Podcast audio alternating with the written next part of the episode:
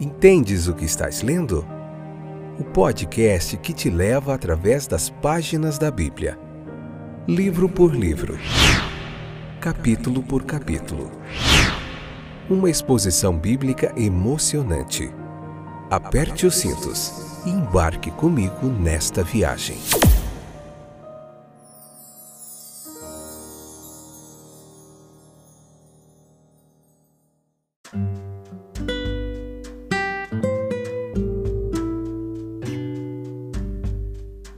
Olá, estou de volta, eu sou o Fábio, esse é mais um episódio do podcast Entendes o que estás lendo, que momento fantástico de aprendizado e reflexão do texto bíblico. Hoje Levítico capítulo 22, a parte primeira, episódio número 421, essa que é a quinta temporada. Temos aí mais de 4 mil visualizações do nosso podcast, vidas estão sendo alcançadas, vidas estão sendo edificadas muita gente aí de vários lugares, várias nações que tem aprendido bastante da palavra de Deus aqui conosco. E isso é um motivo de bastante satisfação. Muito bom tê-los de volta. Vocês são bastante importantes. Talvez mais, mais importante do que eu mesmo, os ouvintes, né? Porque sem ouvinte não, não faz sentido o nosso trabalho.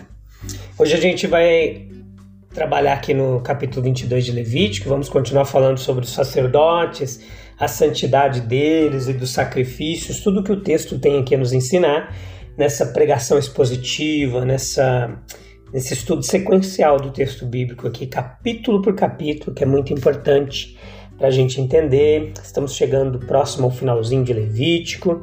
Levítico vai até o capítulo 27, e depois eu acredito que a gente vai lá para Marcos, para o Evangelho ver mais um pouquinho da vida de Jesus, dos seus milagres, das suas parábolas. Então você não pode perder. Se você não ouviu os outros episódios de Levítico, veja todos os outros episódios, todos os outros episódios, é, capítulo por capítulo, que tem muita coisa legal, interessante, edificante, muita teologia bíblica aí, gratuita e acessível para você em qualquer hora, em qualquer lugar.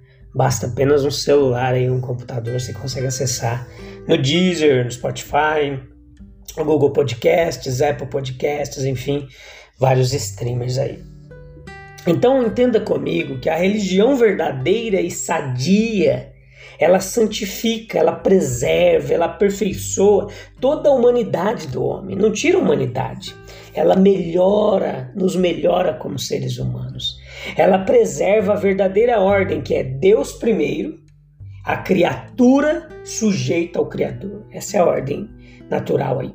Então a mente do homem, nossa mente, não é apenas o intelecto, mas existe uma consciência que presta conta a Deus, uma consciência moral e uma aspiração, um desejo do nosso ser pelo nosso Criador. Nós precisamos colocar o individual e o social em sua verdadeira relação com aquilo que sustenta ambos, que é a adoração individual e coletiva de Deus. O templo em Jerusalém, ele representava o centro da nação, o trono de Jeová, e a humanidade pode ser e será desenvolvida a partir é, em uma verdadeira família, a partir desse relacionamento e uma verdadeira família de nações somente quando estiver ao redor da casa de Deus, na presença de Deus. Então, o verdadeiro serviço de Deus é aquele que o coração presta. Nós misturamos a nossa vontade com a vontade de Deus numa vida aceitável. A sua vontade mas pelos regulamentos da lei aqui em Levítico. O mero individualismo caprichoso dos dias atuais não é a verdadeira liberdade, mas se torna a escravidão mais degradante. A relação de aliança de Jeová com seu povo está no fundamento de sua obediência. Eu te santifico, diz o texto, e, portanto, santifique meus mandamentos e meu nome. Nesse vínculo amoroso de santificação, todos os cristãos, todos aqueles que creem, encontram a sua força. Eles não são seus, são comprados por um preço. Paulo regozijou-se por ser, ele dizia que ele era um escravo de Jesus Cristo. Os judeus fizeram a sua lei para a morte, não para a vida, porque se afastaram de sua simplicidade esqueceram a sua espiritualidade. Tudo se tornou apenas um ritual vazio. E os cristãos hoje, sinto lhes informar, estão seguindo no mesmo caminho. Nós vimos que a enfermidade herdada, como é mencionada nos versículos 18 ao 21 do último capítulo que estudamos, embora exclua do ofício, não exclui do sustento. E agora nos deparamos aqui com uma desqualificação suficiente para excluir tanto do cargo quanto do suporte. Qualquer sacerdote que se aventurar diante de Deus com impureza sobre ele será afastado de sua presença. O filho do sacerdote, providencialmente cicatrizado ou mutilado, cuja mancha foi desde o ventre e no qual ele não teve participação voluntária, que foi excluído adequadamente do ofício, não é excluído do sustento do altar. Enquanto, por outro lado, aquele que por negligência ou desobediência contraiu uma contaminação, é, enquanto dura ela, totalmente excluído dos privilégios do sacerdócio. A influência de tal arranjo sobre a questão do pecado original fica bastante claro aqui para nós. O fato do pecado original não será questionado por ninguém que estude inteligentemente a questão da hereditariedade. Além disso, existe o que teologia chama de uma responsabilidade representativa. Como um princípio da providência, mostra como somos responsabilizados por atos de outros dos quais não participamos conscientemente. Então entenda, ao mesmo tempo é consolador pensar que o mal, transmitido por si só, não condenará seu possuidor ao perpétuo exílio de Deus.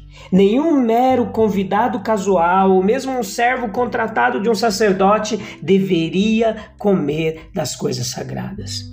Se um servo tivesse sido comprado e se tornasse pessoalmente incorporado à família sacerdotal, aí sim, ele poderia comer deles.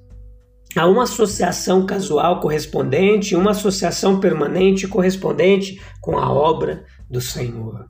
Que somente aqueles que nele entram de todo o coração, que se dedicam a ele de corpo, alma e espírito, podem esperar de seus privilégios, enquanto o mero associado casual se verá excluído no final. Como os sacrifícios eram praticamente substituições, a sua perfeição era ensinar ao homem não apenas que seu substituto deve ser perfeito, se Deus o aceitar, mas que ele mesmo deve ser aperfeiçoado se quiser servir a Deus na grande vida futura em um serviço sacerdotal. Ao mesmo tempo, o homem é encorajado, aqui no texto, esse princípio prevalece. O homem é encorajado no estado atual a oferecer o que pode mesmo que não seja perfeito. Deus não insiste numa perfeição absoluta, longe da impossibilidade da obra de seu povo.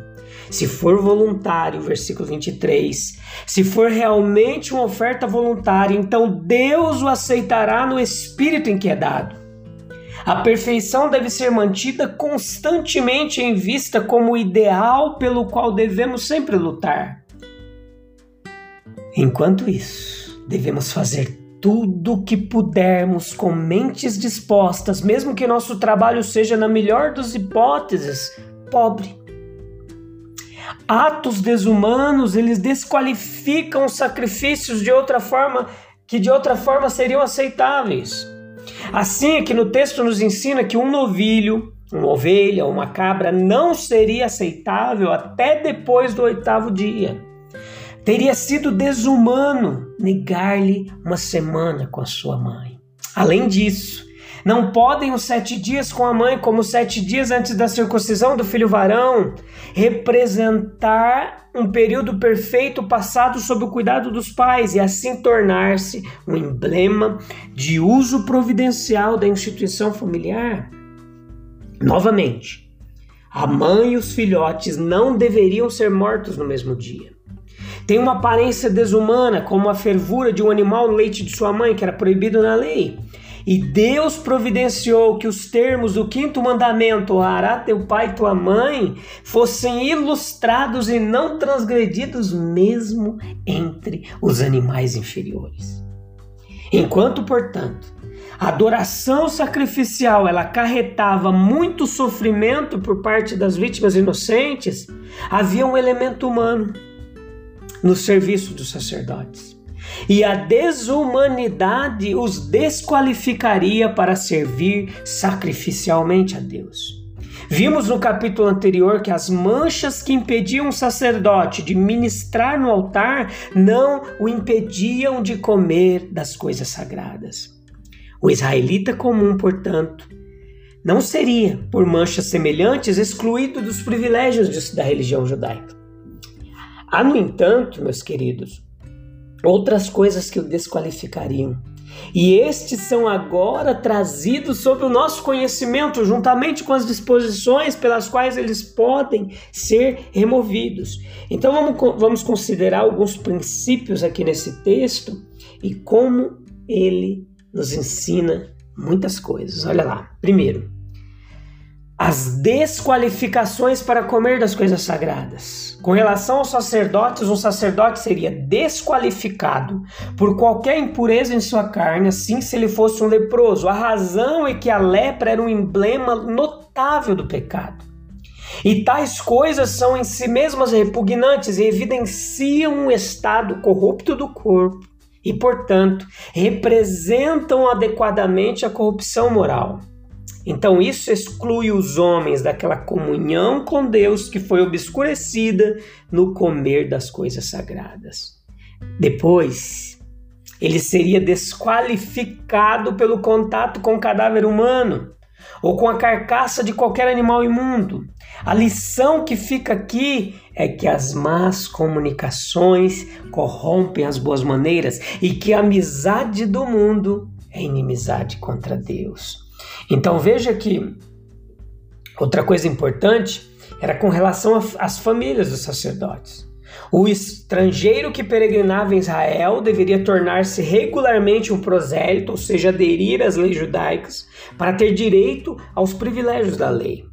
Portanto, aqueles que desejam desfrutar dos privilégios espirituais correspondentes do Evangelho devem primeiro se tornar discípulos, seguidores de Jesus. O empregado contratado na família de um sacerdote não está sufici suficientemente incorporado na família para lhe dar o direito de comer das coisas sagradas. E há servos do Evangelho, pessoas que têm um interesse louvável em sua prosperidade externa, que ainda não são da família da fé e não têm experiência de seus mistérios espirituais, são aqueles que seguiam Jesus de longe e que seguem a Jesus à distância, só observando. A filha de um sacerdote, ao se casar com um estranho, perdia o direito de comer das coisas sagradas. E se agora, portanto, ela está na casa de seu pai, ela é simplesmente uma, uma visitante e deve receber do alimento comum. Então veja que se por acidente eles foram transgredidos, houve misericórdia para o ofensor quando ele fez a reparação. Este era o valor original, como a quinta parte acrescida, versículo 14. Veja que semelhantemente lá no Novo Testamento, Paulo ele obteve misericórdia por seu pecado contra o evangelho de Cristo porque o fez ignorantemente e na incredulidade. Outra coisa que o texto nos mostra aqui é que para a transgressão deliberada e presunçosa da lei não havia misericórdia em suas provisões. Essa alma será cortada da minha presença. Então eles, portanto, guardarão a minha ordenança para que não levem sobre si, versículo 9, o pecado por ela e morram, portanto, se a profanarem.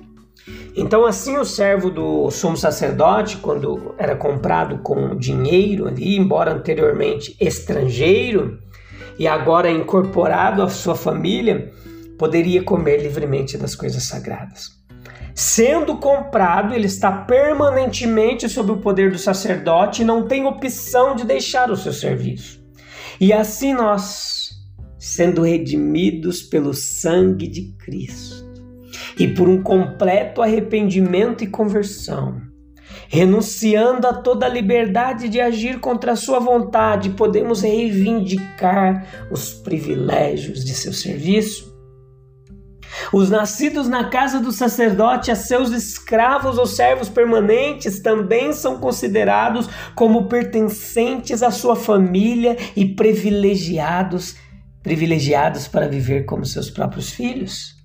Esse nascimento na família expressa mais do que uma mera descendência natural de uma ancestralidade piedosa. Por quê? Porque os filhos da aliança feita com Abraão não eram os descendentes naturais dele, mas os que também eram filhos de sua fé.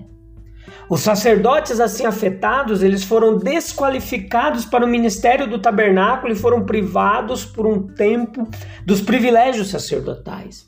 Eles não poderiam ir às coisas sagradas. Qualquer sacerdote que desobedecesse esse preceito seria excluído da presença do Senhor. Para aqueles que foram assim infelizes, restava apenas um serviço: o serviço da abstenção obediente.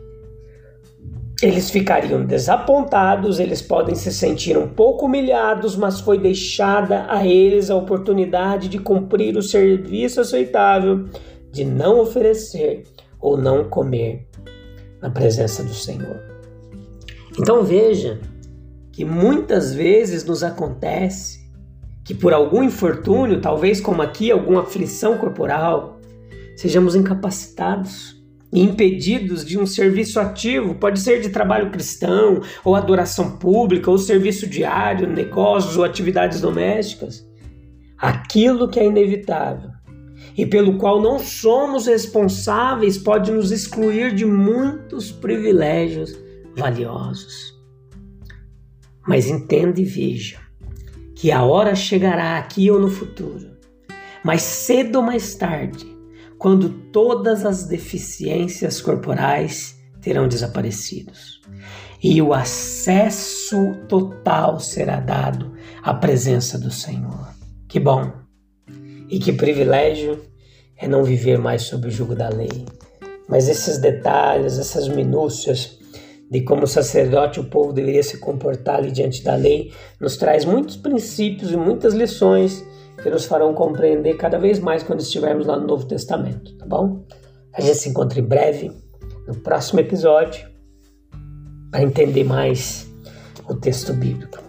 Um abraço, Deus abençoe. Até lá. Tchau, tchau.